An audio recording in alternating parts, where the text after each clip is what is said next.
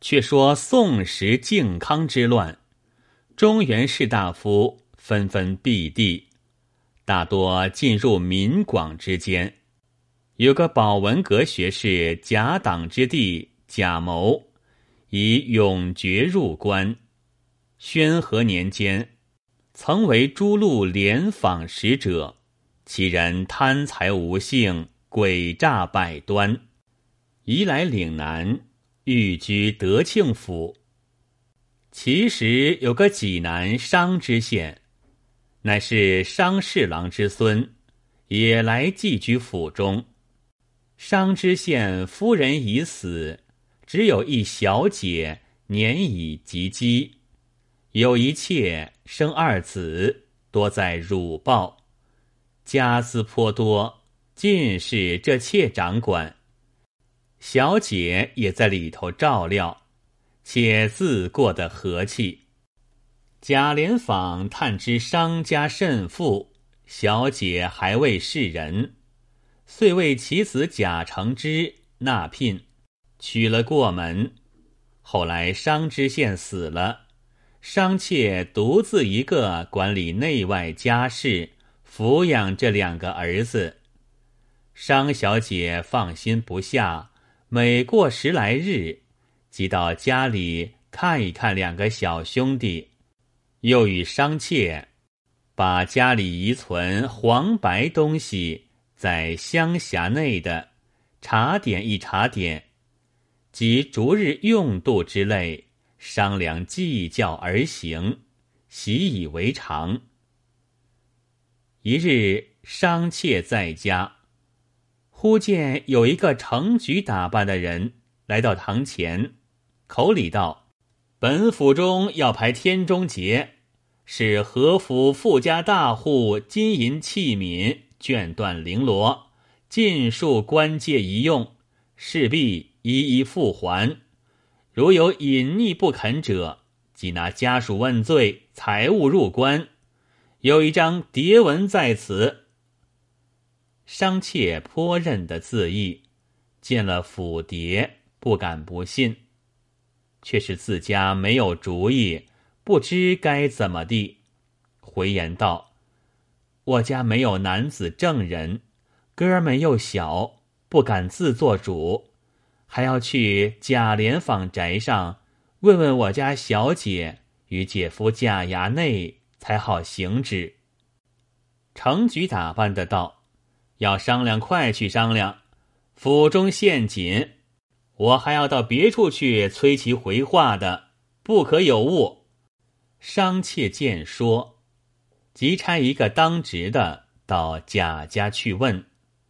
须臾来回言道：“小人到贾家，入门即撞见连访相公，问小人来意。小人说要见姐姐与衙内。”连访相公道：“见他怎地？”小人把这里的事说了一遍。连访相公道：“府监来见，怎好不语？你只如此回你家二娘子就是。小官人与娘子处，我替他说之罢了。”小人见连访是这样说，小人就回来了。因恐怕家里官府人催促，不去见衙内与姐姐。妾商见说是连访相公叫借与他，必是不妨，遂照着牒文所开，且是不少。终究是女人家见识看事不透，不管好歹，多搬出来，尽情交与这成局打扮的道，指望排过节就发来还了，自当承谢。程举打扮的道：“那不消说，官府门中岂肯少人家的东西？但请放心，把这张牒文留下。若有差池，可将此作执照。当官禀领得的。”当下妾商接了牒文，自去藏好。这程举打扮的捧着若干东西，欣然去了。隔了几日，商小姐在贾家来到自家屋里，走到房中，与商妾相见了，寒温了一会儿，照着平时翻翻香笼看，只见多是空箱，金银器皿之类一些也不见，倒有一张花边蓝纸票在内，拿起来一看。却是一张宫牒，吃了一惊，问商妾道：“这却为何？”商妾道：“几日前有一个成局打扮的，拿了这张牒文，说府里要排天中节，各家官借东西去铺设。当日奴家心中疑惑，却叫人来问姐姐姐夫，问的人回来说。”撞见老相公说起，倒是该借的。奴家一言借与他去，这几日望他拿来还我，竟不见来。正要来与姐姐姐夫商量了，往府里讨去，可是中吗？商小姐面如土色，想到有些尴尬，不觉眼泪落下来，道。若多东西，多是我爹爹守则，敢是被哪个拐的去了，怎的好？我且回去与贾郎计较，查个着实去。当下急望贾家来，见了丈夫贾承之，把此事说了一遍。贾承之道：“这个姨也好笑，这样事何不来问问我们？”径自支分了去。商小姐道：“姨一说来，曾叫人到我家来问，遇着我家相公，问知其事，说是该借与他。问的人就不来见你我，径自去回了姨，故此借与他去的。”贾成知道，不信有这等事，我问爹爹则个。贾承之进去问父亲连访道：“商家借东西于府中，说是来问爹爹，爹爹吩咐借他，有些话吗？”连访道：“果然府中来借，怎好不借？只怕被别人狐假虎威诓的去，这个却保不得他。”贾承之道：“这个，这等。”所向府中当官去告，必有下落。遂与商妾取了那纸府牒，在德庆府里下了状子。府里太守见说其事，也自吃惊，取这纸公牒去看，明知是假造的，只不知奸人是哪个。当下出了一纸文书，给予缉捕使臣。命商家出五十贯当官赏钱，要缉捕那做不是的。访了多时，并无一些影响。商家吃着一闪，差不多失了万斤东西，家事自此消乏了。